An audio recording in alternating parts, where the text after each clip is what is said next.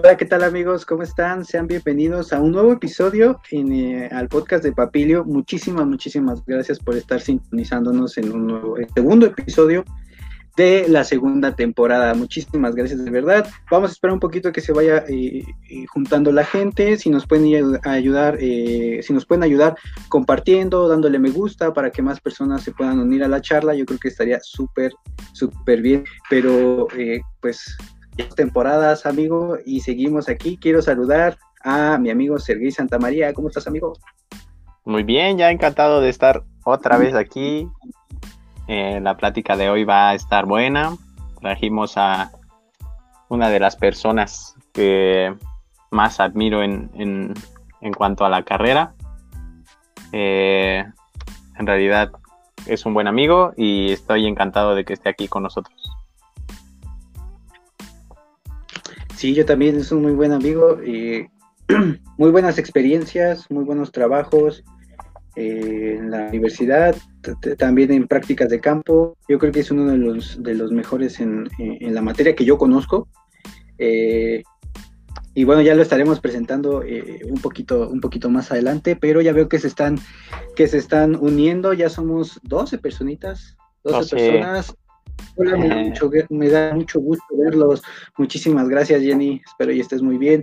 Recuerden que pueden estar eh, eh, comentando, compartiendo y las preguntas, todas las que quieran. Exactamente.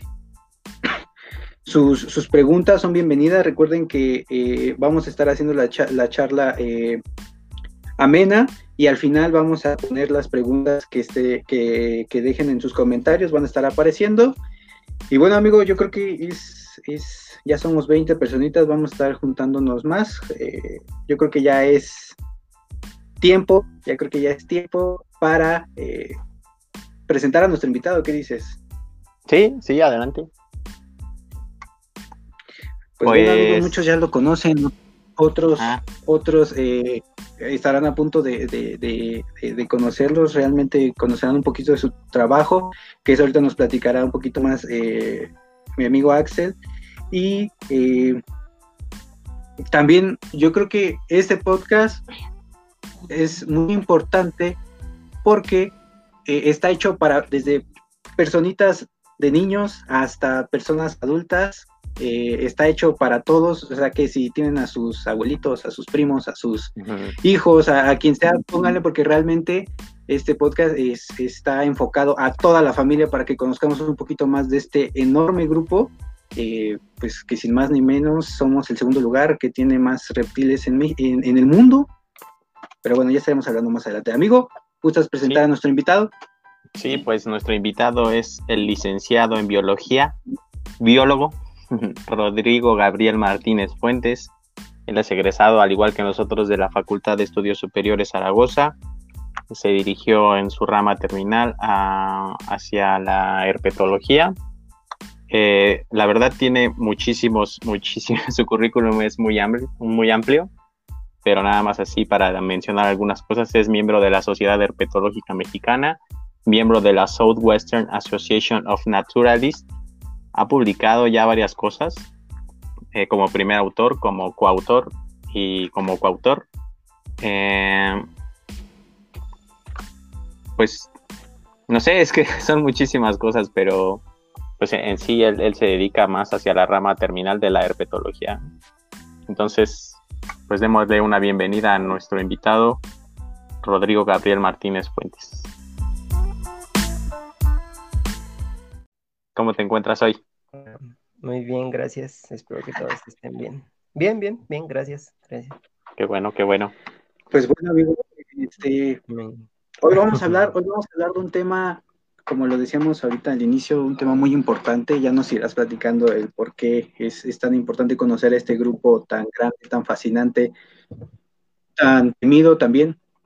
Eh, creo que hay mucha desinformación de este grupo, eh, a pesar de que se conocen muchas cosas, creo que entre las personas hay una gran desinformación y es por eso que se ha creado como muchos mitos y eh, igual leyendas alrededor de este grupo.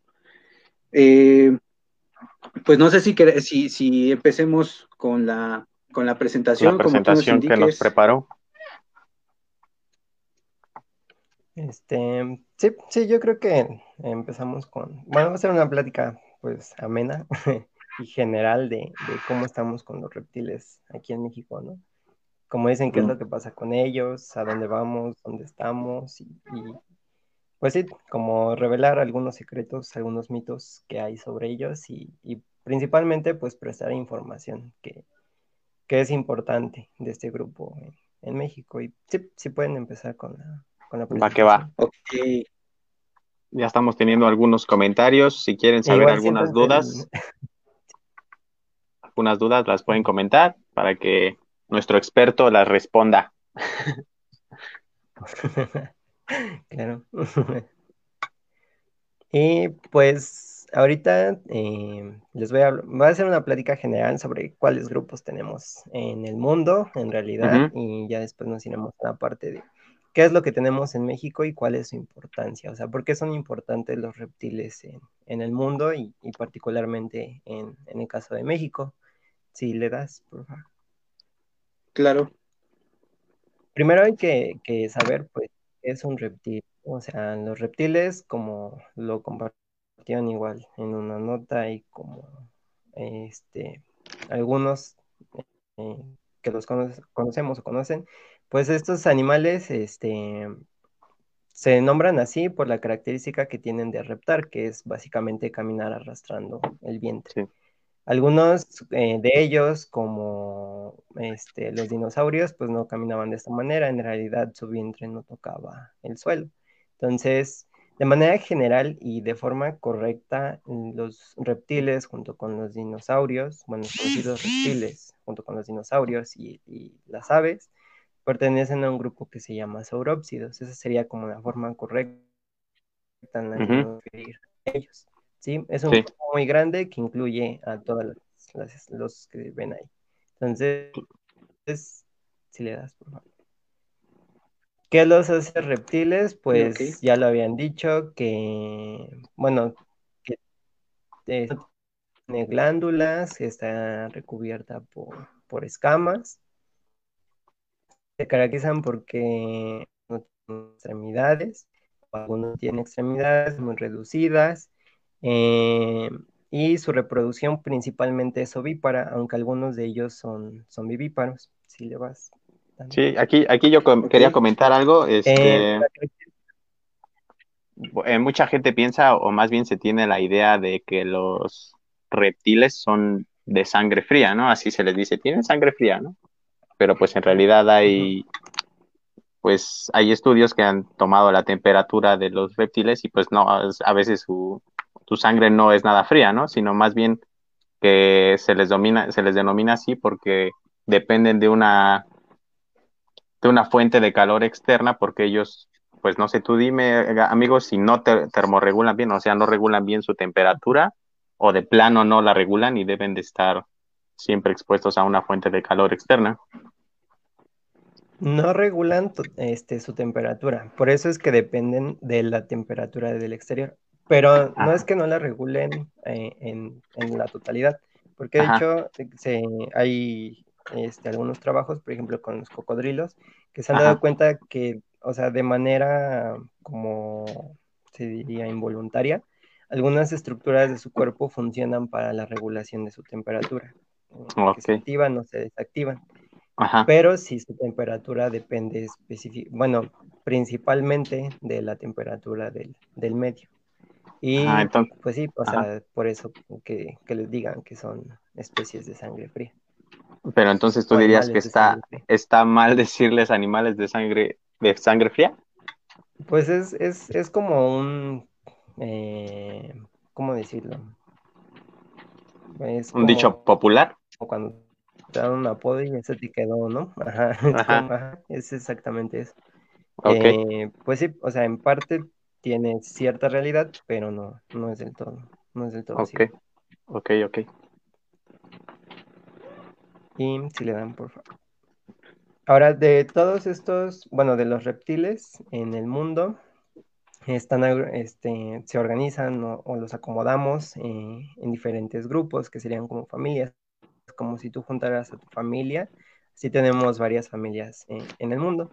La primera de ellas, pues, son las tortugas o los testudines, estos animales que tienen, eh, como se ve en la imagen, la columna vertebral unida a placas que los cubren, que los conocemos comúnmente como caparazones. Eh, creo que muchos hemos visto la boca de una tortuga, que pareciera como si tiene un pico, el pico de un loro, el pico de un ave. Eh, estas especies pueden ser marinas, terrestres o dulceacuícolas. Eh, se distribuyen en una gran variedad de hábitats, y principalmente en las zonas tropicales y en las zonas desérticas. Si le dan, por favor. Aquí, aquí, amigo, Sí que eh, eh, una, pregunta que a mí alguna vez, alguna vez me hicieron, amigo. Las tortugas, su caparazón es apartado, o sea, tienen un esqueleto aparte de su caparazón, o su caparazón es parte de, la tortuga. Mm, es que no sé cómo explicarlo. Me hicieron. Su caparazón es, o sea, es parte de la tortuga, es solamente una armadura, así me dijeron. Son, es parte de la tortuga. Las vértebras de, la tortuga. su columna están fusionadas con las placas que recubren su cuerpo. Eh, estas placas, igual conforme van creciendo, igual se van cambiando, se van mudando conforme el animal va creciendo pero son parte del cuerpo y de la estructura de, las tortugas. Yo, yo tenía otra preguntita, este, ¿qué tan cierto es que la temperatura del ambiente influye en el sexo de las tortugas? O sea, de, de cómo van a salir los huevecillos, los huevecillos, si van a ser hembras o machos. Sí, eh, de hecho no influye solo en las tortugas, o sea, en la mayoría de los grupos de reptiles influye este asunto en la temperatura. Ahí, de hecho, estaba leyendo un trabajo para, para esto, que sí, o sea, la temperatura principalmente de las costas, en el caso de las tortugas, por ejemplo, marinas, influye eh, en gran medida en la determinación del sexo de si van a ser hembras o si van a, ser machos. Y sí, sí influye en la temperatura en, estos organismos. Eh, esto es muy... Eh, a diferencia de otros grupos, pues el sexo no se determina de si te da el gen, bueno, la información para ser macho o hembra, el papá o la mamá, sino aquí influye el factor de la temperatura. Yo creo que esto es algo muy importante porque imagina que en algún momento, no sé, las solo las hembras nacen cuando hace más calor, digamos, ¿no? Un ejemplo. Pero si en algún momento el calentamiento global lleva y eleva la temperatura, pues imagina, ya habría puras hembras, ¿no? Entonces, eso sería un gran problema para la extinción.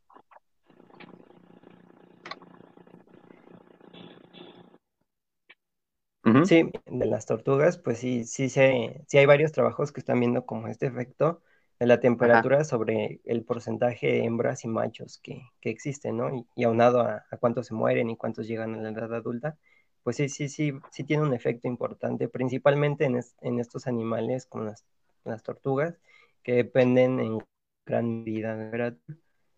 Mm, este, pues sí, o sea, sí, sí, sí, sí tiene y va a tener un efecto importante. Ok. Ok, ya nada más, eh, una última pregunta eh, que sería, no todas las tortugas son marinas o tienen que estar forzosamente en agua. También tenemos tortugas terrestres. Y esto lo digo y lo pregunto porque eh, alguna vez, no sé si ustedes vieron en, algún video que aventaron una tortuga a un río y todo el mundo le empezó a comentar, no, ¿por qué haces eso? Si esta tortuga es, es terrestre, ella no debe estar ahí. ¿Qué pasó con la tortuga? No lo sé, pero a mí igual me llegaron a hacer esa, pregunta que si todas las tortugas son marinas. No, como les digo, bueno, les mencionaba, las tortugas se distribuyen en diferentes eh, ecosistemas. Las tortugas marinas tienen modificadas las patas en forma de aletas.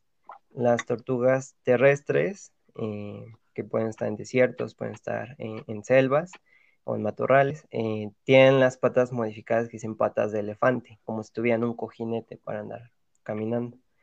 Y otras que son las tortugas, ajá, sus zapatitos para, no lastimar sus dedos.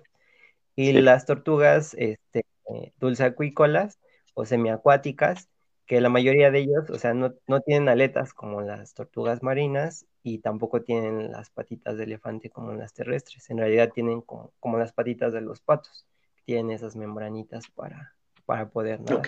Pero no dependen totalmente del agua. Están asociadas a cuerpos de agua, pero no dependen del agua. Entonces, no todas son marinas, no todas viven en el agua, también están las tortugas terrestres.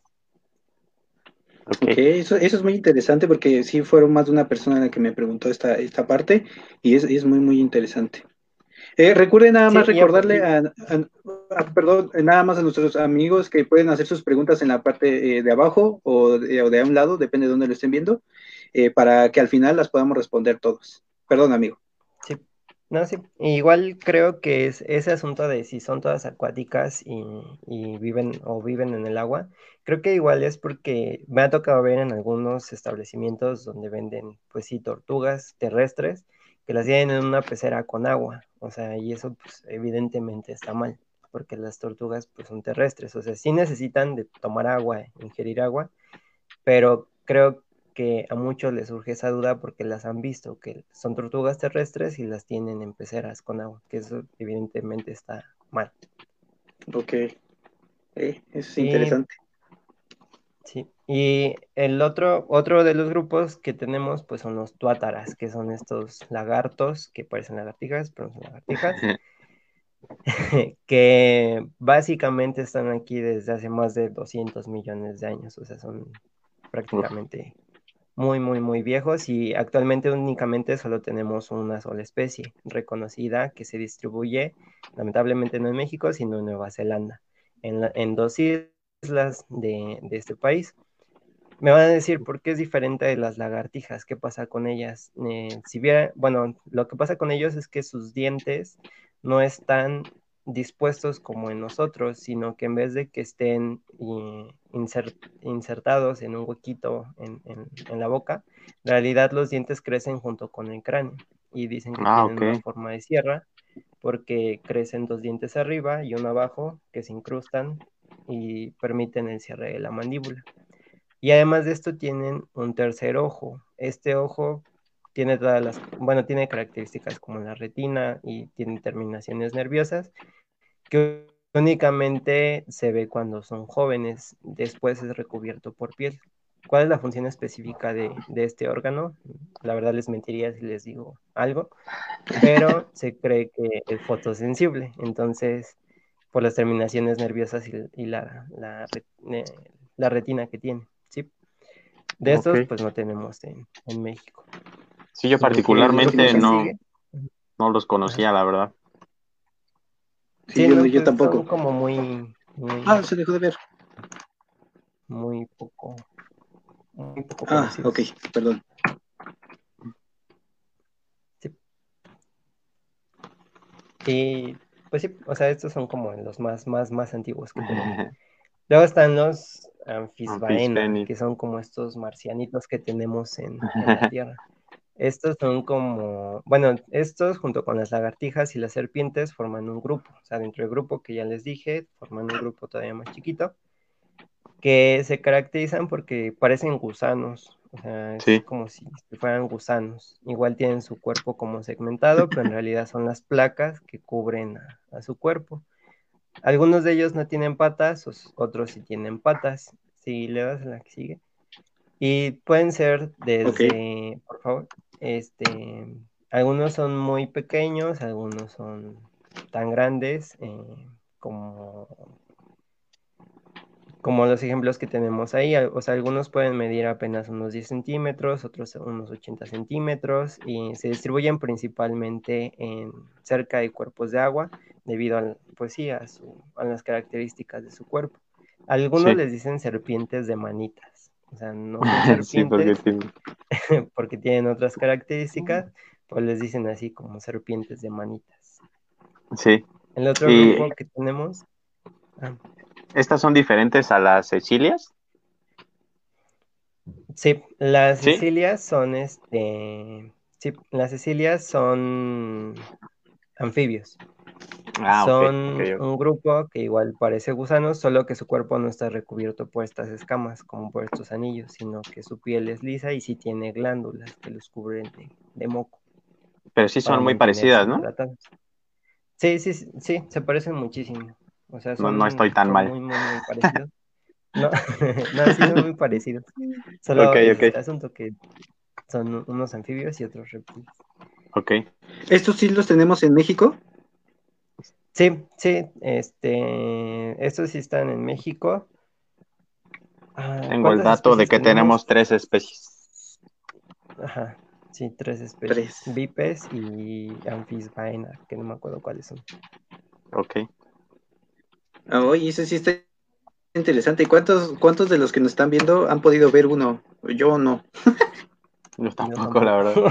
ah, tampoco. es, como ver una estrella jugar. De hecho, es un, como un mito en la, en la realidad. Luego tenemos a, las lagartijas, que, em, si le picas otra vez, por favor. Eh, tenemos a las lagartijas con patas y a las lagartijas sin patas. Eh, ah, este grupo se caracteriza porque, pues sí, algunos tienen las extremidades, algunos no las tienen, pero tienen vestigios de que las tuvieron, eh, ya sea en la parte, bueno, sí, sin vestigios de que en algún punto las tuvieron. Algunas tienen párpados y otras no tienen párpados. Lo que las caracteriza, pues, eh, principalmente, pues es que tienen, sí tienen un oído, tienen la mayoría las extremidades y su mandíbula está articulada junto con, su cráneo, o sea, forma parte de su cráneo. Sus dientes son móviles, ¿sí? Y pues tenemos una gran diversidad, o sea, es como los grupos más diversos que tenemos, simplemente como la lagartijita de arriba, pues creo que todos hemos visto incluso hasta en nuestra casa. Eh, son animales que están en muchos de los lugares, la mayoría de ellos sí se asocia a, establecimientos, bueno, sí, a unidades o establecimientos humanos, urbanos. Sí, sí se acercan y sí viven en, en estos lugares. Algunos no, algunos son muy difíciles de ver, como las lagartijas que les digo que no tienen patas, que son muy escasos, son muy poco conocidos, pero que también existen. Y pues algunos son, dicen que existen, pero son como un mito, ¿no?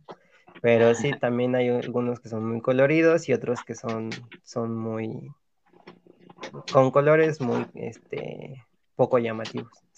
Por favor. Hace, tiempo nos tocó, perdón. Hace tiempo nos tocó hacer un trabajito y justo estábamos viendo qué especies había en un predio para hacer una casa y encontramos las lagartijas comunes, las, las que todos conocemos y hemos visto en nuestra casa. Entonces, investigando, este, supimos que estaban dentro de la norma oficial mexicana. Entonces, no, no recuerdo bien en qué, en qué categoría, pero pues qué raro, ¿no? O sea, si todos las vemos en nuestra casa. Protección especial. Y, resulta que están en, en protección especial. Sí, pues es, es, como el problema general de, de, muchos de ellos, o sea, los tenemos tan asociados a que están con nosotros que decimos, pues está en mi casa, ¿no? Y hay como 10. Y en la casa del vecino, pues tiene otras 10 y así. Sí. Pero en realidad, pues eh, no sabemos, o sea, qué es lo que está pasando con ellas. O sea, si solamente las que están en tu casa y en mi casa son las únicas y asumimos que tal vez están en todos lados. En realidad igual y no es así. O se está perdiendo su hábitat o se está perdiendo su alimento y por eso tal vez estén en tu casa. Claro. Entonces es que es como un problema general no solo de los reptiles, sino igual en muchos otros, otros grupos. Sí, sí, Pero sí, sí. Las, lagartijas creo que las vemos en todos lados. Yo, yo lo que escuchaba, amigos, es que eh, con otro grupo, pero creo que se puede asociar muy bien con, las lagartijas, eh, en el cual eh, una, una, población en Oaxaca se quejaba de que había muchos, muchos, en este caso era, era, eran zorros, y lo que se quejaban es que había muchos, había, y que eran plaga y que eran plaga. Pues bueno, lo que, lo que yo les, eh, mi opinión fue, pues bueno, puede ser que en ese lugar estén muchísimos, pero puede ser, puede ser que sea el único lugar en el que se encuentren. Entonces, no sabemos porque eh, eh, los especialistas en, en, los grupos tal vez no se han metido tan a fondo. Entonces, no por decir, y como bien, como, como bien lo dice eh, nuestro compañero Cabo, eh, pues que no sabemos si porque están ahí hay muchos, pero no sé si eh, a dos cuadras hay, ¿no? Entonces no sabemos qué tanta, qué tan grande o qué tan pequeña es su distribución, y no porque estén en mi casa, pues quiere decir que sean muchos, ¿no? Y ese es un problema que, que yo he visto en lo personal mucho, mucho en las personas. Sí, sí, sí, sí, completamente de acuerdo. Sí, sí, es, es, es precisamente eso, o sea, es, es como esta asociación de, sí, tal vez igual, como dicen, o sea, yo al menos de mi parte era como, pues veía esas lagartijas y pues se me hacían, pues muchas igual, ¿no? O sea, al, principio y creo que todavía ahorita, ¿no? Pero era como, pues sí, o sea, incluso crees que todas son la misma o piensas o ves que todas son la misma y pues en realidad no, o sea, sí, sí varían algunas cosas y precisamente es, es como uno de los problemas principales. Ok, y pasamos a la siguiente. Y, y, es lo que alguna vez platica, ah, sí, eh, eh, nada más eh, complementando, esto pasa también, como lo platicábamos en algún, en algún, perdón, en algún capítulo, con algunas plantas que son súper, o sea, son endémicas de un solo sitio, que a lo mejor solo se encuentran en una barranca, y ya no están en otro lugar, pero en la barranca ves y ves que hay miles y miles, pero ya más allá no pueden porque no encuentran eh, el hábitat, no encuentran alimento, no encuentran las condiciones adecuadas para sobrevivir. Puede pasar esa, eh, estar pasando exactamente lo mismo con, las lagartijas. Con las lagartijas, sí. Sí, sí, o sea que igual como este asunto, que igual después lo, lo vamos a ver, qué es qué pasa con su hábitat, o sea, cuánto lo vamos invadiendo y que probablemente tal vez por eso se desplacen hacia los lugares donde, las vemos, que es igual otro problema. Y bueno, siguiendo con esto de las lagartijas, pues solo para mencionar que hay algunas tan pequeñas que pueden medir apenas unos milímetros de longitud, como el camaleón que, que, está en la imagen, que es apenas unos cuantos milímetros, hasta muy grandes como los varanos, que son por arriba del, metro la mayoría y que pues son muy conocidos. Eh, les digo, las lagartijas pues es como uno de los grupos más, más, más, más diversos que tenemos. Y otro de los grupos, si le cambian, son pues las, las reinas del día de hoy, ¿no? eh, feliz día de las serpientes. que son como estos animales que creo yo que es por lo que la mayoría de la gente o, les tiene cierto desagrado o no les quiere conocer o, pasa algo con ellas, ¿no? Porque pues creo que por ellas se estandariza de qué pasa con la mayoría de las, de las especies de reptiles. Son animales que no tienen extremidades, ni delanteras ni posteriores, no tienen párpados, eh, esto, si su pregunta es entonces, ¿por qué no se le secan los ojos? Pues tienen una, escama en su ojo que, permite este asunto de, proteger, de protegerlos. Eh, son de diferentes y diversos colores, o sea, puedes encontrar una gran gama de colores, una gran gama de combinaciones. Y todas ellas se distribuyen en una gran variedad de, hábitats. Este, algunas son venenosas, algunas no son venenosas. Eh, eh, algunas se alimentan solamente de insectos. Igual es como este asunto de si todas se alimentan de, ratones, de ratas y todo eso. Pues no, o sea, algunas se alimentan de insectos, algunas se alimentan de huevos, algunas se alimentan de otras serpientes. Y para esto tienen modificaciones. Eh, algunas de ellas son como su mandíbula, lo que comúnmente escuchamos que su mandíbula es este, pueden dislocar su mandíbula para meterse cosas más grandes que ellas en la boca. Sí. Si le das en el que sigue, por favor. Sí.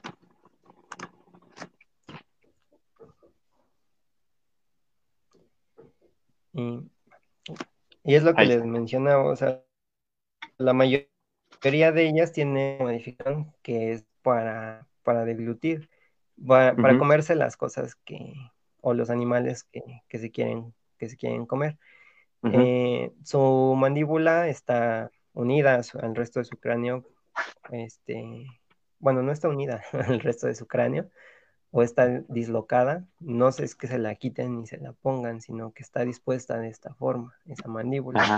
Y pues ahí está un ejemplo, es una serpiente que sí es venenosa y los ejemplos pues son serpientes que se pueden comer algo tan grande como un huevo serpientes tan pequeñas que se pueden comer un ratón muy, muy grande, si le das a la que sigue. Sí, yo creo que aquí es importante resaltar que no sé si tengas el porcentaje, amigo, pero que no todas las especies de serpientes son venenosas, porque muchos son así como, hay una serpiente y seguro es venenosa y me va a morder y me voy a morir.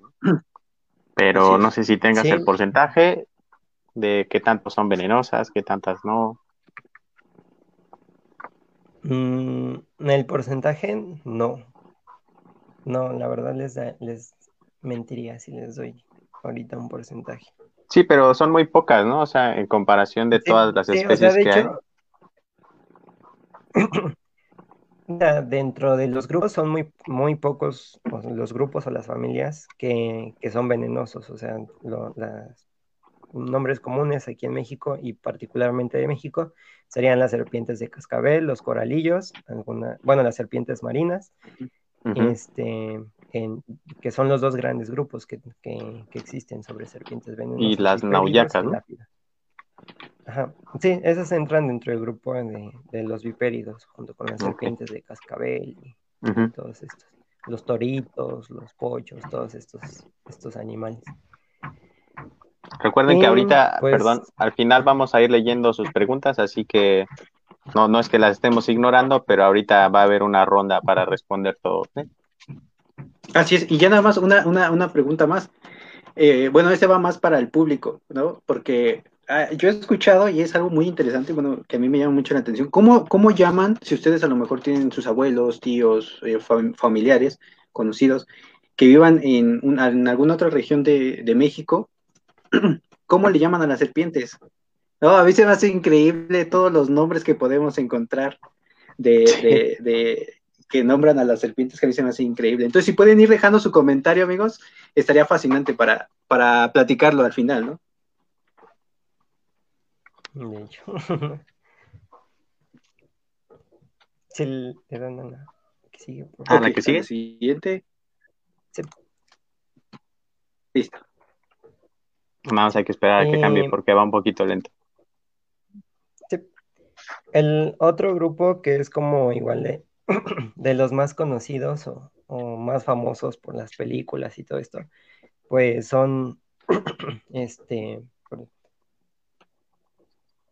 son eh, los cocodrilos, los gaviales y los caimanes, que todo este grupo pues está más relacionado con, las aves y los dinosaurios que el resto de, los reptiles, ¿no? Sí. Em, estos se encuentran eh, asociados a, los cuerpos de agua totalmente, en los ríos, manglares, este, zonas costeras, y se dividen en estos tres grupos. ¿Qué es lo que los hace diferentes o por qué no son lagartijotas? ¿Por qué no son lagartijas más grandes, no? Ajá. Pues en realidad ellas, eh, bueno, ellos ya son más, todavía más diferentes al resto de, los animales que, estábamos mencionando, porque si le cambias, por favor. Ellos ya tienen un, un corazón, pues, que es más similar al de nosotros. Y aparte de eso, pues otra cosa que tienen, aparte de, que sus patas son palmeadas y de que son totalmente ovíparos, es que ellos tienen un paladar secundario. ¿Qué sería este paladar secundario? Si nosotros subimos nuestra lengua en nuestro paladar, pues no tocamos ni nuestra nariz ni nuestros ojos, porque hay algo que nos lo impide, que es nuestro paladar. Ellos presentan esta característica, que hace que no sean unas lagartijas grandototototas. Y pues en México únicamente tenemos tres de estas especies este, distribuidas en, únicamente, bueno, en gran parte en el territorio nacional. Si le dan, por favor. Ok.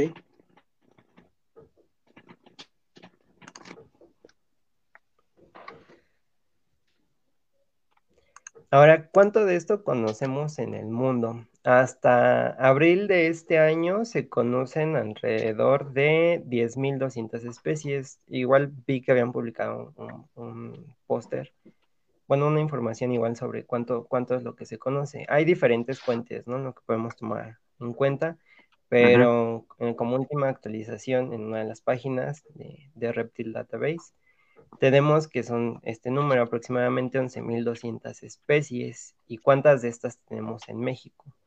Pues hasta 2014 conocíamos que había 864 especies de, reptiles en México, que están, como el Mampita lo menciona, tanto en México como en el resto del mundo, pues se distribuyen principalmente en zonas tropicales, zonas con calor, zonas desérticas, que tengan las características para que ellos puedan vivir, tanto en el mar como, como en la tierra. Em, en México, como ya se les dije, pues son 864, como lo decía Raíz, somos el segundo lugar a nivel mundial este, en diversidad de, de este grupo. De estas, 393 son serpientes, 417 son lagartijas, como les dije, son como las más diversas. 48 son tortugas, de las cuales 6 son marinas. ¿Por qué es importante mencionar las tortugas marinas? Porque en el mundo solo hay 7 especies reconocidas. Y de esas 7, 6 vienen específicamente al territorio nacional, a México, a las playas, a, desovar, a, reproducirse. Y este, ¿lo hacen en otros territorios? Sí, pero particularmente en el territorio mexicano lo hacen estas seis especies, lo cual también ha representado pues, un problema para la especie por el asunto de, la, del consumo de la carne, el consumo de los huevos. Son temas que igual vamos a, bueno, es algo que igual vamos a ver adelante. Sí, y finalmente en los... Perdón si alguna vez tienen la oportunidad de ir a Mazunte, al Centro Mexicano de la Tortuga, ahí pues se dedican un poquito a la conservación precisamente de las tortugas, tienen sus criaderos, seguro en, algunos otros lugares lo hacen, pero pues además está muy bonito el lugar, ¿no? Sí, de hecho. si le das, por Ok, aquí ya nada más. Eh, eh, el número que nosotros dimos eh, también va enfocado al, año, al año hasta el 2013, si no me equivoco, esa era la cantidad que se habían registrado hasta el momento. Sí. Entonces, ya llevamos siete años, bueno, casi siete años de diferencia de ese número a la actualidad. Es por eso que aquí este, nuestro amigo Cabo pues nos está diciendo que ya a lo largo de ese, de ese tiempo se han descubierto nuevas especies a nivel mundial y también aquí en México pues se están conociendo un poquito más este, con, los estudios que se hacen, ¿no? Así es. Sí, o sea, cada año van más o van menos, o, va subiendo, va bajando, unas aparecen, otras desaparecen. Pero sí, es como el dato que tenemos ahorita. Y como ya se los dije, ¿dónde viven? Pues en una gran variedad de hábitats, selvas, bosques, matorrales, desiertos, en el mar, en ríos. Están en todos aquellos sitios o ecosistemas que cumplan con las condiciones de temperatura y de humedad en algunos casos que les permitan reproducirse, existir y que tengan las presas a su disposición, que, es, bueno, sí, que tengan el alimento que ellos requieren. Igual los encontramos en la ciudad, pues porque en algunos casos igual encuentran con este asunto de las plagas eh, el alimento que ellos requieren, o también por la invasión a sus, a sus territorios, pues también igual los podemos encontrar en la ciudad. Sí, creo que de eso vamos a hablar un poquito más adelante, ¿no? Sí, de hecho. Ahora, creo que, bueno, eso era como la, parte para escribir, ¿no? Que, que hay, que tenemos y todo esto. Pero, o sea, ¿qué es lo importante? ¿Por qué son importantes para México? ¿Por qué es tan especial este asunto de, los reptiles? En gran parte es porque tenemos un gran miedo. O sea, sí existe un gran miedo, sí existe en gran parte un rechazo a este grupo de animales. Y otra de ellas, pues son las importancias que tienen. O sea, me atrevería, si no es que es así, eh, me corrigen, pero creo que es la única bandera en el mundo que tiene un reptil, ¿no? En, su escudo. Entonces, pues son, son, son muy importantes de manera cultural, socialmente, y son muy importantes ecológicamente. Eh, tienen, eh, bueno, el, sentido que yo quería dar como más importancia es como este aspecto. Eh, la importancia cultural y la importancia ecológica que tienen, porque bueno, vi los, los podcasts como especies invasoras o bioindicadores que igual cumplen con estas características, igual son o forman parte de, estos grupos. Igual representan un beneficio, igual representan una desventaja, algunas como las especies invasoras. Entonces, desde el punto de vista cultural, creo que este, algo que cabe resaltar mucho es que están eh, incluidos los reptiles en muchas cosmovisiones. Si le cambias, por favor. Ok. Sí, siempre han estado presentes. Ajá, o sea, siempre, han formado parte, o sea, no creo, bueno, no creo, más bien no solo de aquí, ¿no? O sea, están incluidos en cosmovisiones de, muchas culturas a nivel mundial. Sí. Particularmente en México están presentes eh, en grupos eh, eh, que actualmente aún existen, que aún prevalecen, que aún mantienen este símbolo, es, esta divinidad, este ejemplo en la naturaleza que ellos toman en su vida cotidiana. También están unas representaciones que ya no tenemos, ¿no? O sea, como en los templos, en los altares que, que visitamos recurrentemente, que los vemos, ¿no? O sea, la imagen de Quetzalcoatl, la serpiente emplumada. En otras cosmovisiones, por ejemplo, eh, eh, para algunos son muy importantes, como en las culturas del norte, que es como más notorio, que es como en el caso de, de los huicholes, o sea, estas figuritas que hacen con Shakira, que representan a lagartijas, a serpientes, a otros grupos de animales como mamíferos y, otros este, elementos de su cosmovisión, que pues sí, o sea, son, son parte importante y, que los retoman y que también forman parte de su día a día. Sí. Eh, otro de los puntos, pues es como lo que mencionaba, o sea, en culturas como la de nosotros, en nuestra identidad, en, en, lo que nosotros tenemos, pues en nuestro escudo, o sea, está presente una serpiente de cascabel. Sí. Y en la tradición oral, que es este asunto de pues las leyendas, los mitos, eh, todo lo que gira en torno a, lo que son los reptiles, a las serpientes, a los cocodrilos, que, va como lo decía Ray, la pregunta que hacía. O sea, a, los, a todos ellos se les nombra de forma diferente en cada uno de los lugares donde visitemos en la República, pues por, lo que se cree, por lo que se habla, por lo que se ha visto de cada uno de ellos que también forman parte de, la identidad de, cada uno de esos, de esos lugares. Sí, hay muchas leyendas que, están alrededor de, los reptiles y pues muchas los, pues los satanizan, ¿no? Entonces, eso también es un problema porque lo, pues la gente les tiene más y más miedo y pues cada vez, pues si ven a alguno lo matan, ¿no? Aún sin saber si es venenoso o si no es venenoso. Entonces es un problema importante.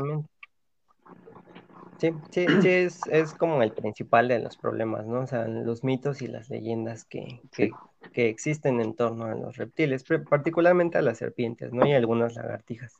Sí. Y, o sea, yo solo, por, como por poner un ejemplo en esta parte de la importancia cultural, pues está el, el asunto de de dos, dos, trabajos, ¿no? O sea, uno es en el norte de la República, en Sinaloa, en el grupo Mayo Lloreme, y el otro es en el sur, eh, en una ranchería en Chiapas.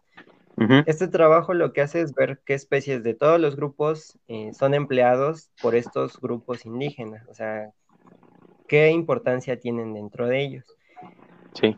Cabe resaltar que no hay que olvidar que en todo este asunto de la conservación, eh, la información que difundimos y, todo este asunto, no hay que olvidarnos que, que como identidad cultural dentro de los grupos, eh, todos estos animales forman un aspecto importante. ¿En, qué sentido? Tanto económico como, como religioso o, parte de su identidad. Sí. Y esto va porque en ambos trabajos, eh, bueno, ahí están las gráficas. Eh, lo importante es que en ambos casos lo ocupan en la alimentación. O sea, no es este asunto de que sea una comida exótica, de que sea algo raro, que sea, ah, voy a ir a tal lugar a comer algo exótico forman parte de su alimentación. Y en el caso particular de este trabajo en el norte, pues se ve que, forman parte, pero también de este asunto religioso, del asunto medicinal. En la parte del sur, forman parte también de este asunto medicinal, eh, la creencia medicinal, y el asunto del comercio. Probablemente, y, creo que es algo muy importante que debemos de rescatar, que es este asunto de la accesibilidad, pues sí, a los servicios, o sea, como los temas que han estado tocando, que es precisamente eso, o sea, aún lo siguen tomando como, bueno, aún lo, lo toman, forman parte de su alimentación, y lo toman y forma parte de, sus actividades económicas también, en, particularmente en el caso del sur. Sí, sí, sí. Sí, esto se me, se me afigura un poco, o más bien es como lo, que llaman carne de monte, ¿no? Que la, gente de las, de las comunidades, pues muchas veces pues no tienen acceso a, a comida y acuden a estos, pues a este alimento hace tiempo, bueno, hace unos días, como 15 días estuve viendo un documental, no recuerdo en qué parte era, y justamente eh, pues mataban un, un zorrito, una zorrita, zorrita gris, y pues se la comían y pues eso era su alimento y pues es parte, ¿no? Y es de lo que, de lo que tienen a su alcance. Y también entra la parte, yo, yo agregaría la parte medicinal, ¿no? Que, bueno, a mí me ha tocado ver que a personas eh, con problemas de cáncer eh, recomiendan la, eh, no sé si la piel o la carne de la víbora de cascabel. Entonces no solamente es la parte sino también, bueno, que yo he escuchado, perdón, es la parte medicinal, ¿no? En esta, en esta parte que le recomiendan a las personas que, que sufren de este problema, como es el cáncer. Sí, Sí, y o sea, eso es, es como la parte que quería resaltar, que es como, este, hay que reconocer que forman parte de, la identidad o la, de la cosmovisión de, algunas, de algunos grupos que aún están en México. Y otra parte es estas como de los, los mitos y las leyendas que, que, existen en torno a ellos, particularmente en, el, en este aspecto medicinal. O sea, en, voy a dar un ejemplo que tal vez suene muy atrevido, pero, o sea, no es lo mismo que si fuéramos, por ejemplo, al grupo Lloreme, al norte de Sinaloa y la interpretación y lo que nos van a decir, probablemente no lo sé, a que si vamos aquí al mercado de Sonora, ¿no? O sea, ya no es ni siquiera de probablemente de un grupo, me atrevo a tal vez a decirlo, tal vez no sea así, pero es, es, como estos, dos ejes que, que incluso lo mencionan, que hay que tomar en cuenta que que también forman parte de eso y que incluso mencionan que, la gente de estos lugares se da cuenta que lo que ellos tomaban como religioso, como alimento, igual está desapareciendo, a pesar de que muchos de ellos sí tomaban eh, de forma sostenible o sustentable este, estos organismos. Entonces, es, es algo que cabe resaltar en este aspecto de, que quería enfocar en, el asunto de la importancia cultural. Sí, claro. Sin... Listo. Ahí va, ahí va, ahí va. Ahora sí. Y dentro de la misma cultura, pues viene este asunto de los mitos y las realidades, ¿no? O sea, muchos de estos mitos, pues no han sido, no son de ahorita, no son de que te los contó tu vecina o, iba, fuiste a un pueblo y ya te los contaron ahí. O sea, muchos de ellos están desde hace mucho tiempo. O sea, creo que una vez en una plática en campo iba así con mis compañeros y era como de, pues, ¿cómo habrá surgido el mito, no? De que las serpientes tomaban leche. Pues igual alguien iba caminando y y vio a una serpiente enrollada a una vaca y, ya pensó que tomaba leche, ¿no? O sea, es, como esto, pero muchos de ellos están desde hace mucho tiempo. Eh, en, el, bueno, hay una imagen de, un libro ahí que es este, una recopilación del trabajo de Froy Bernardino, que habla sobre este asunto de cómo se describen las especies de reptiles, o sea, de la fauna de la Nueva España de cómo estos reptiles recibían su nombre por las características que la gente veía de ellos. O sea, una serpiente, un poquito que se me quedó mucho, que es esta serpiente que tenía una jícara y llamaba antes a que la siguieran y cuando estaban en el agua y donde ella llenaba su jícara, los ahogaba y, se, y los mataba. O sea, es, es, es son descripciones que, existieron, que son mitos que, todavía hasta la actualidad existen, que todavía siguen en, la tradición oral de, muchas personas, ¿no? ¿Cuáles son los mitos principales? Pues creo que el, tomar leche materna, ¿no? Y pues es un mito, sí. ¿Por qué? Porque pues no pueden, o sea, no tienen la, estructura eh, en la boca, como los labios, pues para tomar leche. Y aparte, pues el proceso de digestión y de asimilación de la leche internamente, pues, pues no va a ser como en nosotros, incluso en nosotros, ¿no? O sea, los que son mm, Ya nos hace daño. Sí, a una edad llegas donde ya, ya te hace Pues si así pasa con nosotros, pues imagínense con, con ellas. Sí. Otra, otro de los mitos, y es como lo que mencionaba Ray, es este asunto de, los nombres en diferentes lugares. O sea, hay una lagartija, vas en el norte, te dicen escorpión. Una lagartija, vas en el sur, te dicen escorpión. Y pues, tú los ves y son totalmente diferentes. O sea, lo de acá le dicen escorpión, lo de acá es escorpión. Pero el mito es el mismo, que te van a picar con la cola o que te van a picar con la, con la lengua. Pues no, o sea, eh, lagartijas eh, venenosas en México solo tenemos de un grupo que es de Eloderma, el lagarto chaquirado, y de ahí en fuera no se conoce este algún grupo de. ¿Se nos fue Raí? Sí, creo que se fue Raí y la conexión, pero pues seguimos nosotros. Ajá. Sí. Es como, como este bueno, este asunto de de que si te van a, picar, si te van a inyectar veneno con la lengua, con la cola, o sea, muchos de estos mitos están arraigados a las características de los animales. Las lagartijas, la, la cola generalmente es, dura y tiene como forma de pico. No tienen un aguijón, no te pueden picar con la cola. Con la lengua, pues aún no, O sea, intenta... La suavecita, ¿no? Entonces, no, o sea, no, no se puede. Y ah, es, ah, es, ajá. Sí, sí, sí. Es, es, lo, es lo que va arraigado a las características propias de, los animales. O sea, lo que se observa, que probablemente por, por no, no, tal vez investigar más a fondo qué pasa, pues sí se queda como este asunto de, tal vez lo ocupan para esto, o tal vez pasa por esto, o, de mala suerte, una lagartija mordió a alguien y pues se enfermó, ¿no? Pero en realidad no fue porque la mordió, en realidad tal vez la persona tenía otra cosa y tuvo la suerte que la lagartija no mordió, y de ahí se generó este asunto del, mito. Y así hay, hay diferentes. Apenas estuve leyendo un, un articulito y lo separaba por mitos de cada uno de los grupos que nos has presentado. Y por ejemplo, de las, de las tortugas mencionaban que hay un dicho que si quieres tener agua siempre en un pozo, pues debes de echar una tortuga para que siempre tu pozo tenga agua. Ese es, ese es uno. Otro, eh, de, que, de precisamente de las lagartijas, que pues algunas eran venenosas, ¿no? Pues solamente los que mencionaste, los dragones de Komodo, y son dos, ¿no?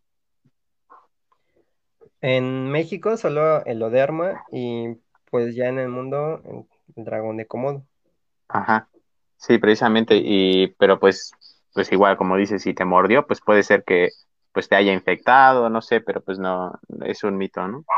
Eh, este de las, de los, de las serpientes, de los cincuates, Está, está muy curioso, a mí me lo contaron hace tiempo que eh, encontramos una, una, una, serpiente de estas sin cuate en la casa de mis abuelos y me empezaron a contar, yo todavía no estudiaba biología, pero me empezaron a contar que eh, estaba la, la mamá lactando, de repente se acercaba a la serpiente y como que le echaba ahí unos polvos mágicos que hacía que la mamá se durmiera y este cincuate aprovechaba y se pegaba al, pecho de la mamá y al niño le daba de, o sea, en vez de que fuera el pezón de la mamá, era la cola de la serpiente.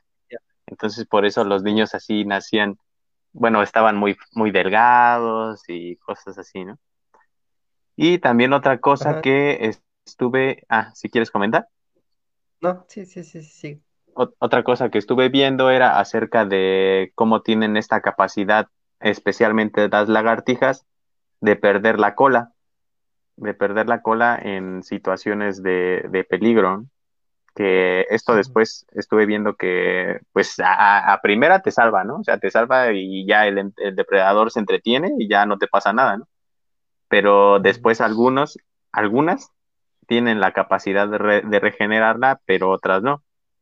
Y pues esto les cuesta además energía, ¿no? O sea, crear otra cola, pues les cuesta les cuesta mucha energía y además estaba viendo que ahí almacenan algunas cosas, sustancias, proteínas, etcétera. Y pues este pues o sea, está está bien bien padre, ¿no? Y, y creo que esto está relacionado precisamente, no sé si si tengan alguna relación con los anfibios que puedan regenerar pues por ejemplo los ajolotes pueden regenerar algunas partes no sé si si hay alguna relación con esto. Mm, pues, o sea, en, el caso de los ajolotes, es un asunto un poco diferente por, la característica que ellos tienen, ¿no? O sea, ellos pues todavía no son adultos, o sea, son, son organismos que alcanzan la madurez sin, sin ser, sin, sin cambiar, sin metamorfosearse. Ajá. Eh, es cercano, sí, pero en realidad es, un proceso diferente, o sea, y sí es más tardado inclusive en el asunto de lagartijas, o sea, hay veces que pues ya la cola les queda súper chiquita, ¿no? O sea, tenían una cola súper larga y la perdieron y pues, ya del proceso pues queda muy pequeñita. Sí. Es un sim, pero son este, situaciones totalmente diferentes. Unas son, bueno, este, organismos jóvenes que tienen esta capacidad potencial en las células y la otra pues es una característica propia de los reptiles. Claro. No sé si ya no tenemos la presentación, pero si nos quiere seguir comentando cómo estamos en cuanto a conservación y, así, y algunas recomendaciones para la protección de los, de los bellos reptiles.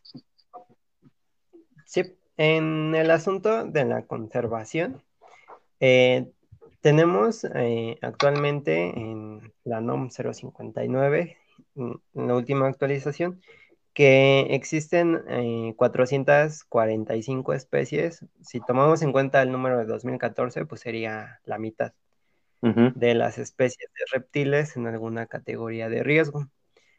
De estas, aproximadamente la mitad están como amenazadas, o sea, como especies que están próximas a desaparecer. Sí.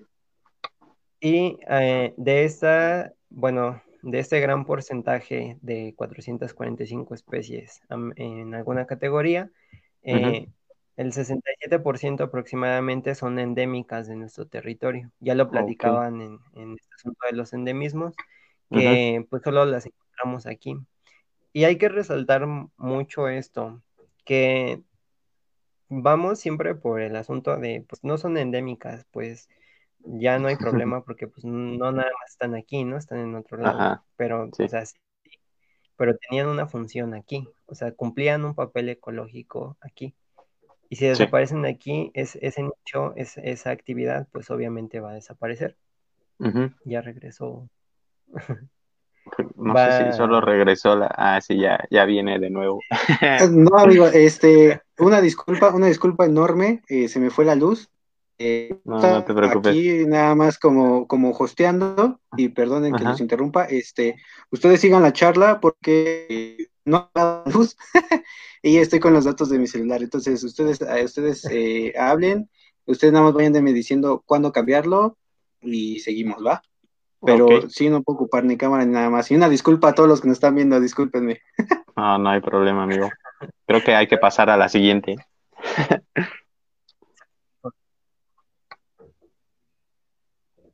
Bueno, pero si quieres continuar. en... Ajá. Sí, en... Bueno, la siguiente diapo solo eran otros ejemplos de mitos que teníamos, eh, que son propiamente las, pues sí, de las características de las especies y, hacía mención como a ese libro que trae como una recopilación chiquita de, este asunto de, algunos mitos que existen particularmente en torno a las serpientes de, cascabel. y si le puedes cambiar, por favor.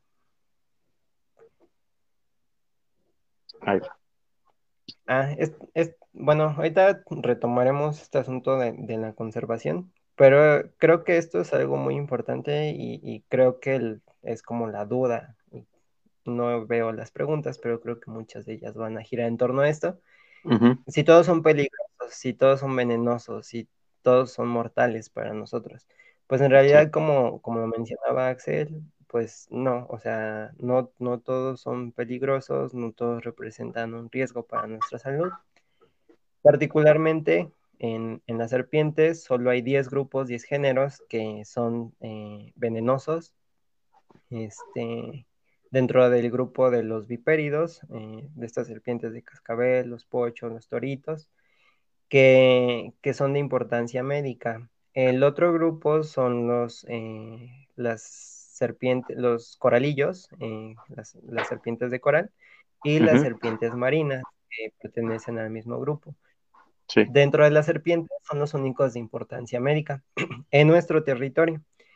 Además de una lagartija que, bueno, son las lagartijas del género Eloderma, que tenemos dos, que únicamente representan importancia médica para nosotros. Sí. Hasta la semana pasada, en México, o sea, a pesar de que estamos en esta situación, llevamos 1.419 casos de accidente por mordedura de serpiente. Eh, este no es un problema que solo esté en, aquellos lugares donde dicen es que es el campo y en el campo está pasando esto. No, o sea, no es un problema exclusivo de ahí. También en la Ciudad de México se, se suscita. Sí, tal vez no en las zonas urbanas, pero sí se suscita en, algunos puntos urbanos. Y es muy importante resaltar que, esto, o sea, solo es sobre especies mexicanas. O sea, este asunto en registro lo llevamos con accidentes de ofidismo con especies mexicanas. Pero tenemos el problema de las especies que se trans, este, sí que llegan de forma tanto legal como ilegal al territorio que no son de aquí, también son venenosas. Y el problema particularmente, o sea, lo veían, bueno, en algunas pláticas que nos dieron, que es este asunto, o sea, no vienen solo las serpientes, o sea, no viene este asunto de ya tengo mi serpiente y, ya, o sea, viene el problema de qué pasa si se te escapa, qué pasa si te muerde o si no te muerde, si muerde a alguien en tu familia. Entonces, es, un problema muy importante, particularmente con, estos grupos tan llamativos como las serpientes. O sea, sí, sí es muy importante tomar en cuenta. Y igual, sí, creo que me va a ser igual una de las preguntas. No todas las serpientes son llamativas, no todas las serpientes tienen cascabel, de las que son venenosas, y en el caso de los coralillos, no todos son como, como nos lo mencionan ahí, es como un problema de México. O sea, sí lo tenemos, pero tal vez no lo tenemos y no eh, todas las serpientes venenosas o tienen cabeza triangular, ¿no? O tienen sus ojos en rayita o cosas así, porque eso es como muy común, ¿no? Que, ah, pues no tiene su cabeza triangular, no es venenosa. Entonces eso es, eso es importante mencionarlo. Ajá, o sea, como con los coralillos, o sea, ni, ni se les ve la cabeza, ¿no? sí. Eh, que este es un póster tomado de la página de Red Talks, que es una de las que se encargan no solo de accidentes con mordedura de serpiente, y que habla igual sobre los mitos, o sea, como que los reptiles están llenos de mitos por todos lados, o sea, los que son culturales, los que son propios de las especies, y los mitos que se hacen en torno a lo que pasa con ellas. Entonces, eh, en el caso de las mordeduras de serpiente, pues hay varios mitos que empeoran la situación médica, que son particularmente los principales son cinco, ¿no? O sea, que, te pongas torniquetes, que le chupes el veneno, que te vayas a tomar alcohol para que se te diluya el veneno.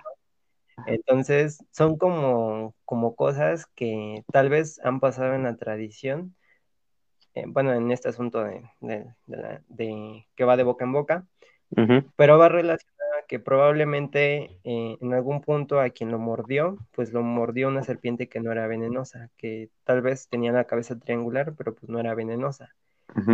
Y que se tomó algo o se hizo algo y, no le pasó nada, o sea, se curó. y ya porque a él le pasó, se siguió esta constante hacia otras personas.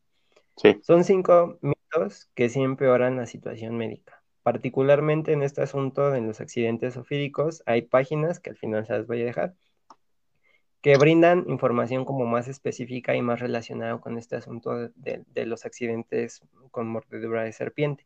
En el caso del territorio mexicano, de a dónde podemos acudir, qué podemos hacer, cuáles son las redes de ayuda, eh, dónde podemos encontrar los famosos faboterápicos, los, bueno, antes llamados antivenenos, que son faboterápicos.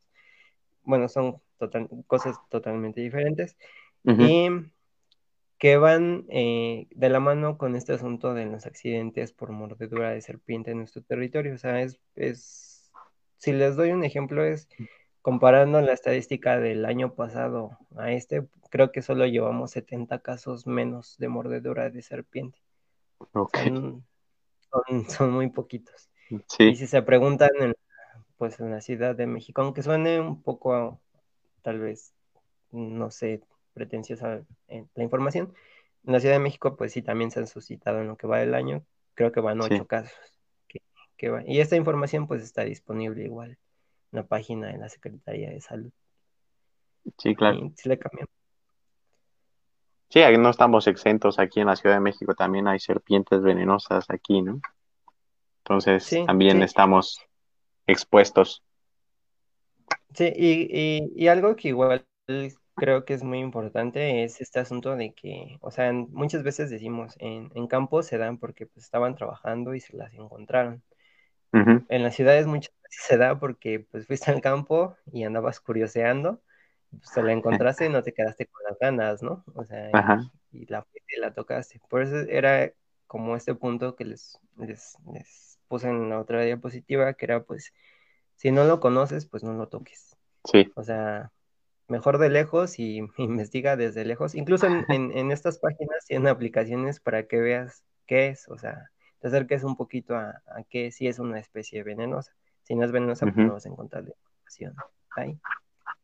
A ver si Ray nos puede pasar a la siguiente, o si sigue aquí, o, si ya se fue, o qué, es lo que pasó. Sí. Ah, esos son los puntos que hay que tomar en cuenta. O sea, el primero de ellos es siempre tener la calma, calmar a la persona y acudir a atención médica lo más pronto que se pueda, o sea, ir a recibir atención médica. Y pues obviamente la atención médica única que se va a recibir y que es la más importante es la administración de los favoterápicos. Eso es muy importante en cuenta. Ahora, en la importancia ecológica eh, que tienen, pues en el caso de las tortugas marinas con sus grandes migraciones, algunas de ellas arrastran nutrimentos en el mar Mm, controlan poblaciones de medusas, de esponjas, tienen un servicio ecológico igual en, la estabilidad de las dunas. En el caso de las serpientes y las lagartijas, pues controlan algunas plagas. Siempre escuchamos esto de, pues son especies controladoras, controladoras de qué, de plagas. Ah, ok, pero ¿cuáles plagas? Ah, pues de ratones, de insectos, de mosquitos, de, de muchos de estos organismos que representan peligro económicamente y peligro biológicamente, como estamos viendo ahorita, ¿no? O sea, que arrastran enfermedades que son potencialmente peligrosas para, pues, para el ser humano. Y creo que me quedé solo.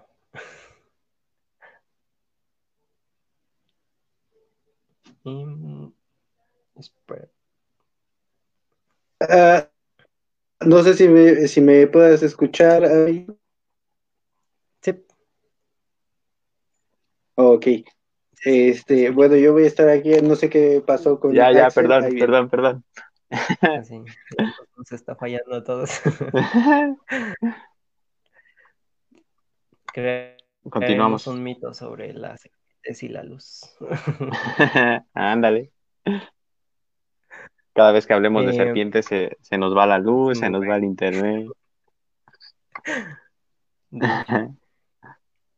Eh, ya en el, en el, último punto, pues, ¿qué más hacen por nosotros? Eh, en el aspecto médico, no solo son importantes médicamente por lo que pasa con ellas, sino también por lo que se obtiene de ellas. Algunos medicamentos en el tratamiento de enfermedades este, cardíacas se han desarrollado a partir de venenos de algunas de estas serpientes, como lo tenemos con el caso del eh, Botrops jararaca, este, X, eh, sí, de serpientes del género X y del género Cistrurus, que se han desarrollado diferentes medicamentos pues, para tratar problemas como la presión arterial alta con el captopril o tratar problemas de agregación plaquetaria, que son problemas que, resultan en otras cosas como trombos, embolias y este asunto, que se han desarrollado a partir de los venenos de muchas de estas especies. Igual se está estudiando el potencial de otros venenos, de otras serpientes, también este, como los coralillos, para el tratamiento de enfermedades como el Alzheimer o el cáncer, pero ya de una manera totalmente diferente a, no de irte a comer la carne de la serpiente, sino ya de tratarlo pues con un medicamento a partir de los venenos de las serpientes. Sí. Sí. Sí, no es dejar que te piquen y ya que te va a pasar algo bueno, ¿no? Porque te voy a morder, pues ya se me bajó la, pues sí se te va a bajar la presión por otra cosa. Para siempre. Ah, ese, es otro mito que creo que es muy, muy, muy común. Y mm, creo que hasta se te hela la sangre cuando, cuando te llegue a pasar, o si pasa, que ojalá nunca. Si te muerde una serpiente, te vas a morir. Pues no, o sea, eh, tenemos eh, los, los tenemos el antídoto y el tratamiento para este asunto en las mordeduras de serpientes. ¿sí? Entonces, si te muerde una serpiente, pues no te vas a morir. O sea, existe una alta probabilidad de que sobrevivas si recibes una atención oportuna y como debe de ser. ¿sí? Claro. y pues te debes de poner en manos de los expertos, ¿no? Si nos pusieras pasar la siguiente, amigo. Ya te están mandando muchos saludos, eh, por cierto. Ahorita las vamos a responder y, todas las preguntitas que sí, muchas están relacionadas con, con los venenos, o algunas con los cocodrilos, etcétera. Pero vamos a, continuar. Ok.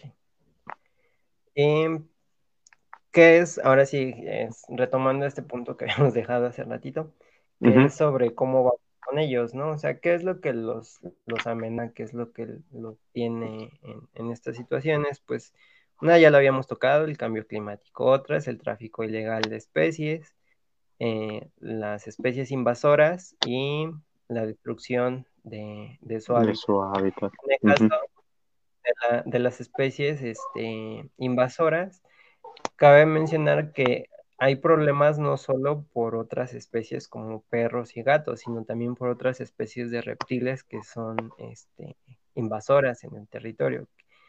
Si bien la competencia entre especies eh, pues es muy alta de otros grupos, entre las especies del mismo grupo pues es todavía más, más alta, que lo tocaron en, este asunto de, las especies invasoras. De las especies invasoras, sí. Si pudieras pasar a la siguiente. Entonces, si le...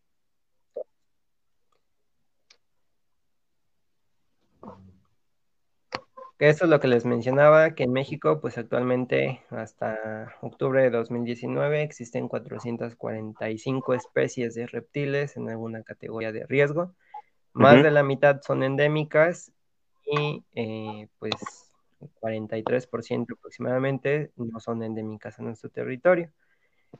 De estas, pues eh, cerca de la mitad están amenazadas, mm, la mitad son endémicas y la otra mitad pues no son endémicas.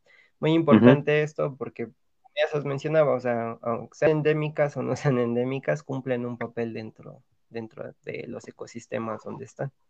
Sí, claro. Sí. Y no, no, o sea, es como lo hemos mencionado en otros, en otros episodios, todo está conectado, todo es una red y si en algún momento falla un, como un poquito de la de las series, ¿no? Que antes se ponía de Navidad, si un poquito fallaba, ya todos lo los demás foquitos no prendían.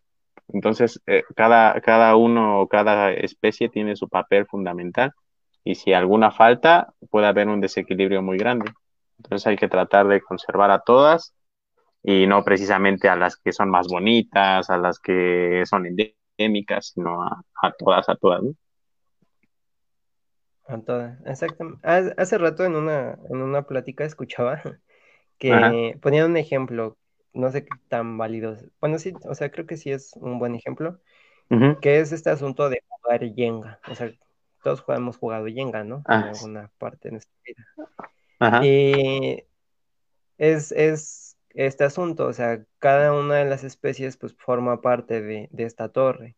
Si vamos quitando a cada una de ellas, sean endémicas o no sean endémicas a nuestro territorio, van a desestabilizar tal vez de alguna forma. Es, es como lo mencionan, tal vez no lo veamos ahorita, incluso tal vez no lo veamos nosotros. Sí. Pero sí van a crear algo, o sea, sí va a pasar algo en, ese ecosistema. El Jenga puede que con una pieza pues no se caiga, pero tal vez llegue algo que sí haga que se caiga, ¿no? Entonces, pues sí, sí es, sí es muy importante este asunto de, cómo vamos con los reptiles en México. Y el principal problema pues es qué se hace con ellos.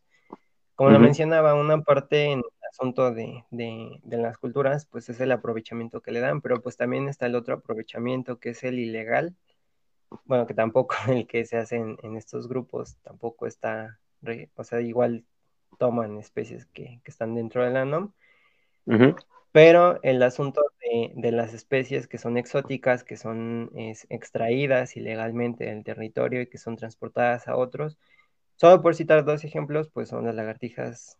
En la imagen hay unas lagartijas que están escondidas en un calcetín. Son comúnmente llamados dragoncitos, donde salen dragones. Si los dragones existen, pues son ellos, ¿no? Se llevan a otros territorios. En el caso de las tortugas marinas, pues es el asunto de, de electricidad, ¿no? O sea, de comer algo que sea novedoso, algo que sea diferente, algo que, que dé esta categoría de que, pues yo tengo acceso a esto, o sea, yo tengo dinero para poder hacer esto, tal vez, o sea, no, no generalizo, pero pues sí, sí va un poquito tal mano con eso, que es la extracción de huevos para el consumo y la, obtención de carne de tortuga, que es igual otro de los problemas que, que tenemos en México. ¿Y por qué? Pues porque seis de las siete especies del mundo están en nuestro territorio. Bueno, vienen a, nuestro territorio. Y eh, si le dan, por favor. Si puedes pasar la siguiente, Ray, por favor. Por favor. Ya casi, ya casi vamos con las preguntas, amigos. De hecho, ya es, ajá, ya es lo último, que pues sí, no todo es oscuridad. Como lo mencionabas ahorita, es este asunto de las especies que son más carismáticas. Eh, indudablemente el asunto este de, la conservación de especies que son carismáticas o que son este, más importantes o que tienen una mayor representatividad eh, socialmente, o sea, que son más llamativas para las personas, este, sí tiene un papel y juega un papel importante en este asunto de la conservación de otras especies. Eh, proyectos para la protección de jaguar, de puma y este asunto, pues también tienen su efecto, ya que si, si se cumple con las expectativas del proyecto, pues también se van a proteger otras especies, no solo de, mamíferos, no solo a la especie, sino también a otras que no recuerdo si en algún punto mencionaron, pero es este asunto de especies sombrillas, ¿no? sombrilla, que a otras, a otras especies. Hay especies de reptiles que sí son muy llamativas y son como el principal problema de tráfico, como los dragoncitos. También hay proyectos que de manera local y contrario a lo que tal vez se piense de que tal vez en provincia no está esta cultura de la conservación, no es así. Mm, en muchos lugares existe este asunto de que están preocupados porque ellos están dando cuenta de que ya no están lo que antes tenían. Y también se dan cuenta del potencial que tiene el atraer a las personas para ver a esos animales. O sea, este asunto del ecoturismo, toda esta, esta, esta onda, pues va de la mano de eso, o sea, de darte cuenta de, qué es lo que está pasando, o sea, de qué beneficio tienes más por mantenerlo ahí que por venderlo. O sea, este asunto de la sostenibilidad y todo esto, pues va también encaminado hacia ello y que no es un concepto que solo se queda en, las, en las ciudades, que no solo se queda en las grandes urbes, sino que se queda y llega también a estos espacios donde la gente se está dando cuenta de que ya no están ahí y que probablemente si no hacen algo, pues van a perder no solo las especies, sino también una fuente importante de, ingresos. económicos, sí. Y la otra, pues están los programas este, que son de conservación, los programas eh, tanto de iniciativa privada como los, los gubernamentales, que también tienen un encaminamiento. Eh, va este asunto como de, por ejemplo, con la NOM, ¿no? Cada cuando se actualiza, cada cuando cambian los nombres, pero también va de la mano de, de qué tanto conocemos, qué tanto es lo que estamos conociendo en, en nuestro territorio.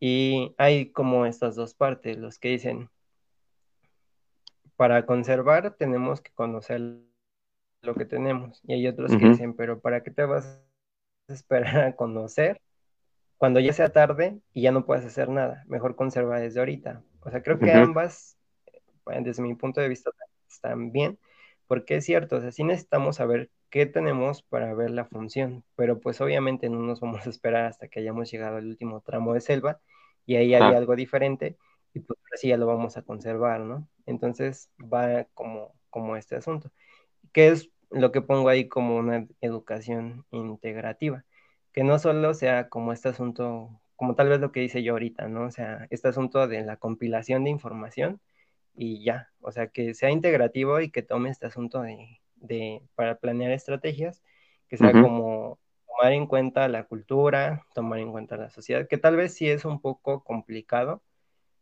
Bueno, no es un poco, es muy complicado, creo, este, este asunto de integrar todas estas áreas, ¿no? O sea, social y todo este asunto. Pero pues también va encaminado a, a, esto, o sea, que sea integrativo y que tal vez no solo sea compilatorio, o sea, haz tu parte, haz tu parte, haz tu parte, haz tu parte que, se tomen en cuenta en realidad todas estas cosas. Sí es difícil, sí es cierto, sí es, sí es difícil.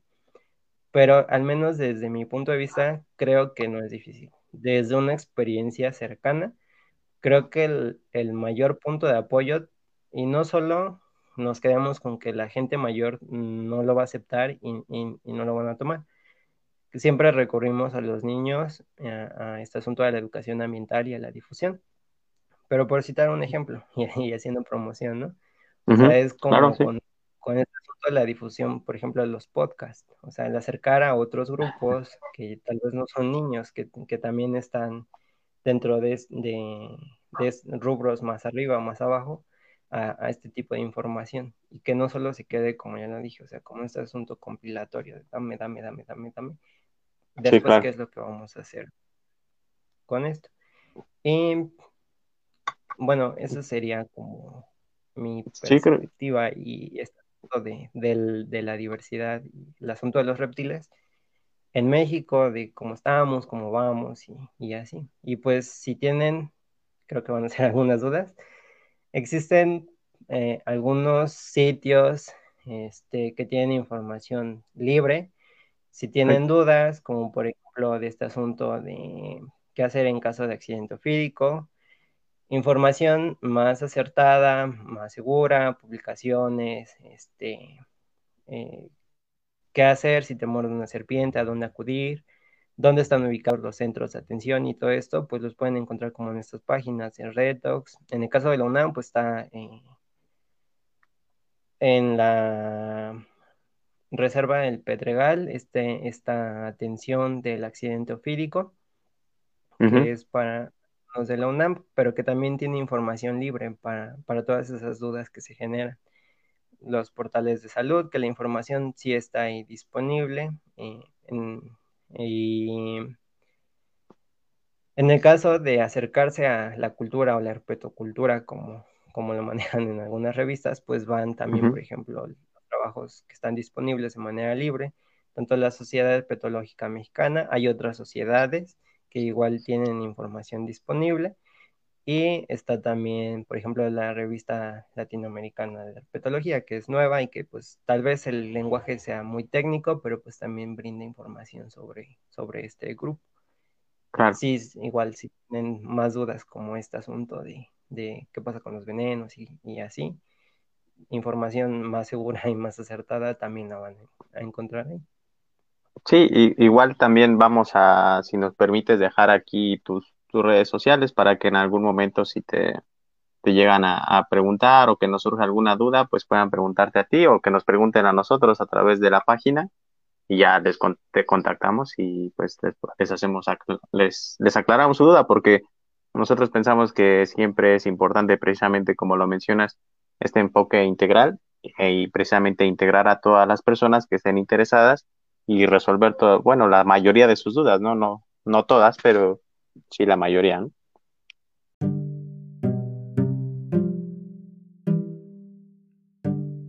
Eh, si quieres, amigo, pasamos a las, a las preguntas. Me parece que mi compañero Raí las va a comenzar a poner aquí. No sé, no sé cómo le vaya a hacer. Ah, sí, ya, ya, ahí están. La primera es, buenos días, ¿qué hago para recibir las diapositivas? pues no sé, amigos, no sé si te, si te gustaría compartirla o es tuya o no sé. Este, pues sí, o sea, sería ya sea con ustedes o si quienes van a, bueno, como dijo Axel, va a estar igual mi contacto sobre la información de las, bueno, sobre las diapositivas, o sea, sería este asunto de contactar sea contigo, bueno, con ustedes o conmigo. Pero pues, pues, la información para eso está.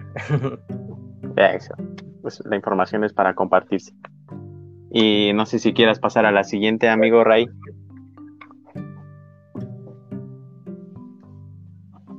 Eh, ¿Cómo le explicarías a un niño esa diferencia de serpientes venenosas y no venenosas? Ah, pues tenemos este asunto. Si le quieres decir a un niño, es, este, esta serpiente eh, es venenosa por esto, esto, esto y esto, creo que sería como un poquito complicado porque caeríamos en, si le dices a un niño, todas van a tener la, cabeza en forma de flecha. Si se encuentra una que tenga la, la, cabeza de flecha, algo que sí va a ser seguro es que no la va a agarrar. Sí. ¿Sí? Y si le dices, si tiene estos colores, probablemente se quede esa información y no la va a agarrar. En los niños pues, es evidente la curiosidad. Va este asunto, por ejemplo, con mi sobrina, ¿no? O sea, agarraba todo. y, y, era como del problema de, pues si va a agarrar todo, pues si son venenosas o, no son venenosas. Entonces, para explicarle a un niño, creo que sería como explicarle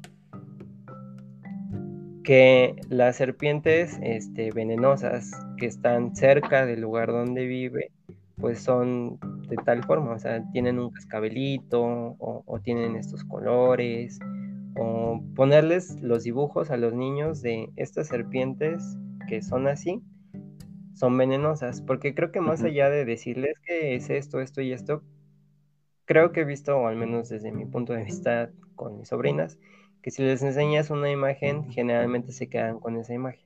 Sí. Y es lo que te digo, tal vez si se encuentran en el futuro con algo así, pues va a ser como, pues no lo agarres porque tiene esta forma, o tiene este color, o tiene características. Ya no es tanto como explicar de, tiene la cabeza así, tiene cascabeles, tiene estos colmillos, tiene esto, tiene aquello. Y no genera el miedo, sino en realidad genera este asunto de, pues sí, del respeto. La serpiente no, no te va a atacar. Claro. Que sí. Sí, no la molestes, obviamente. a ver si, si podemos pasar a la siguiente. Nada, van a ser cinco preguntitas o algún comentario. Ya llevamos dos. Y Jennifer Camacho, nuestra amiga, nos pregunta, ¿a qué se debe que los reptiles carezcan de extremidades o que sean muy cortas? En algunos grupos, o sea, eh, las serpientes.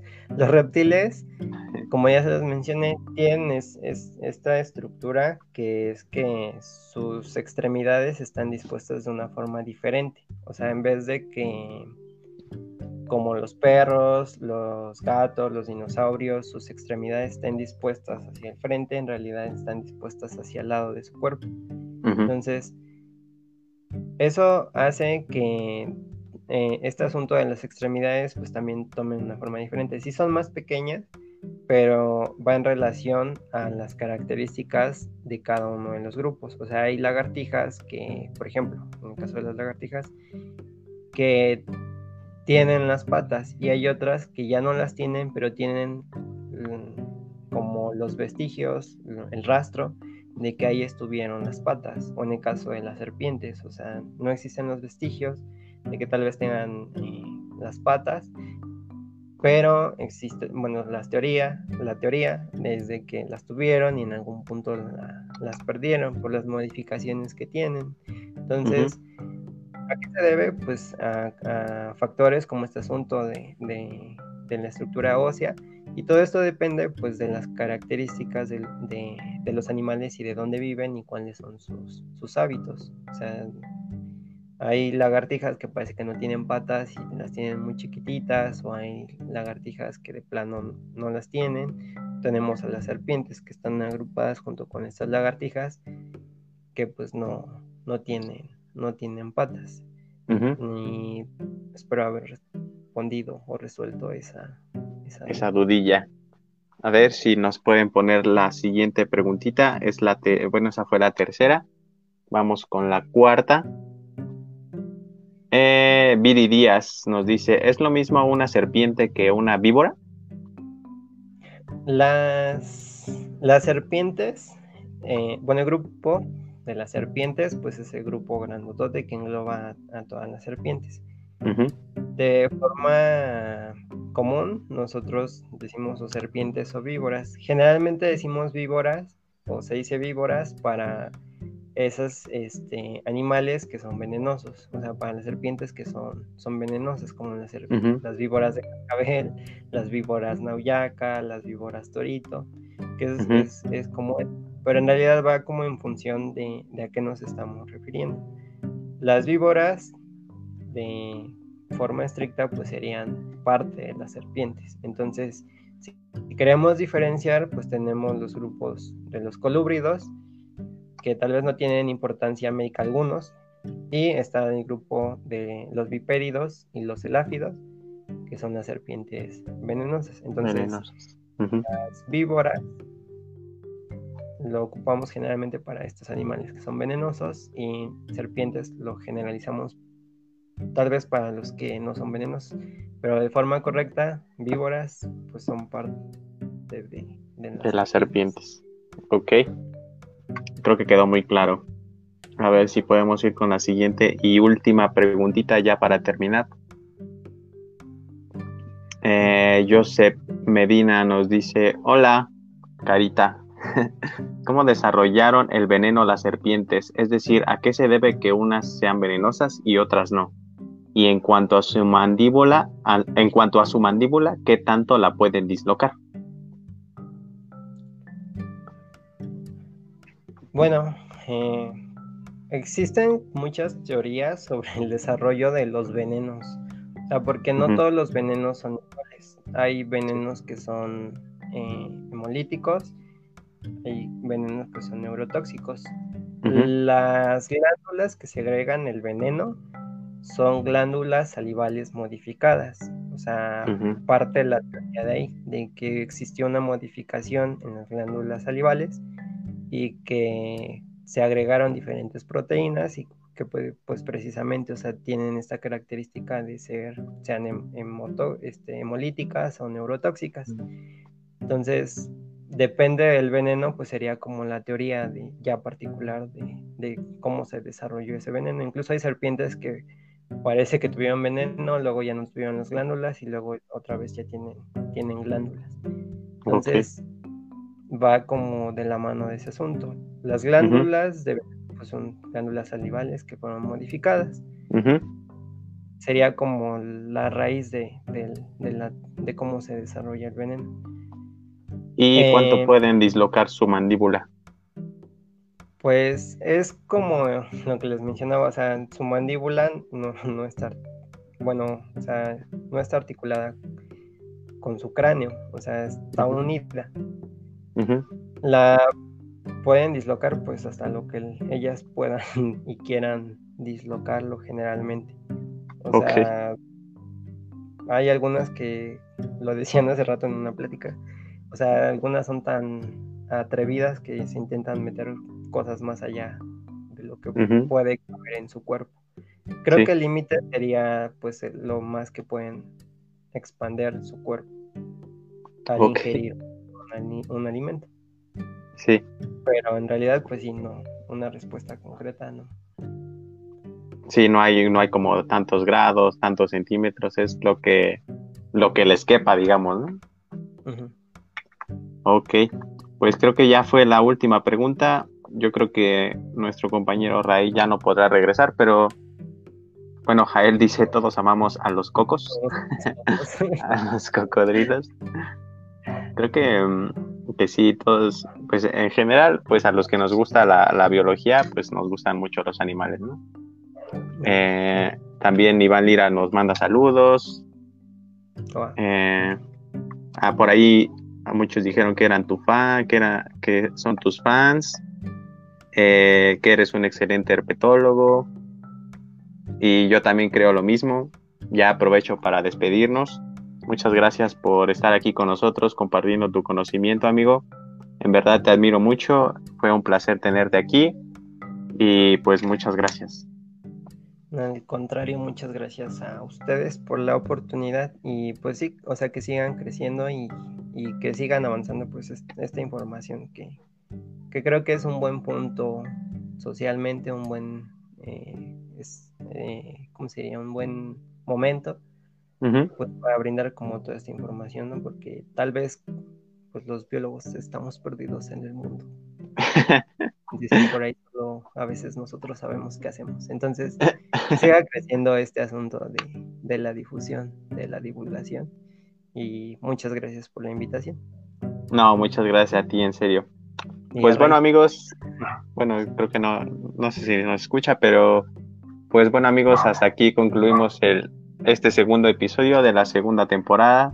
Espero les haya gustado mucho yo lo disfruté mucho, aprendí muchas cosas nuevas, que esto también es algo que nos gusta a nosotros, que aprendemos muchas cosas nuevas investigando y en este caso con nuestros invitados.